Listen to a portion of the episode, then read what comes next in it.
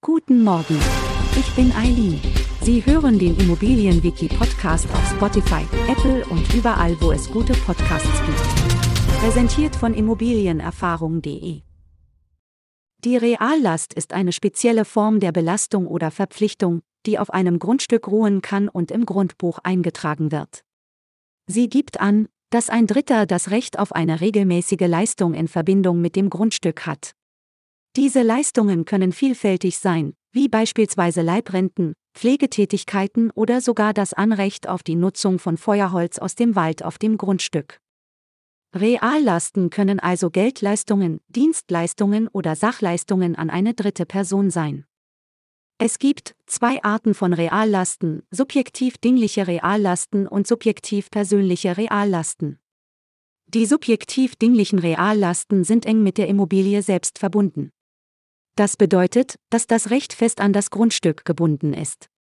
Bei subjektiv persönlichen Reallasten hingegen hängt das Recht mit einer bestimmten Person zusammen und ist nicht an das Grundstück gebunden.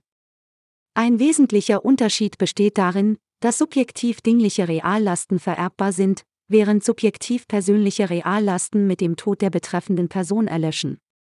Zusammenfassend sollten Sie sich merken, Reallasten sind spezielle Belastungen oder Verpflichtungen, die auf einem Grundstück eingetragen werden können. Sie beinhalten das Recht auf regelmäßige Leistungen, sei es in Form von Geld, Dienstleistungen oder Sachleistungen, die einem Dritten gewährt werden.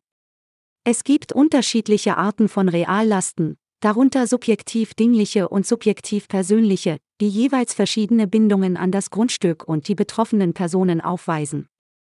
Wir freuen uns darauf, Sie auch in der nächsten Folge begrüßen zu dürfen. Schauen Sie gerne jederzeit bei immobilienerfahrung.de vorbei und abonnieren Sie unseren Podcast, um keine Folge zu verpassen. Bleiben Sie dran und bis zum nächsten Mal.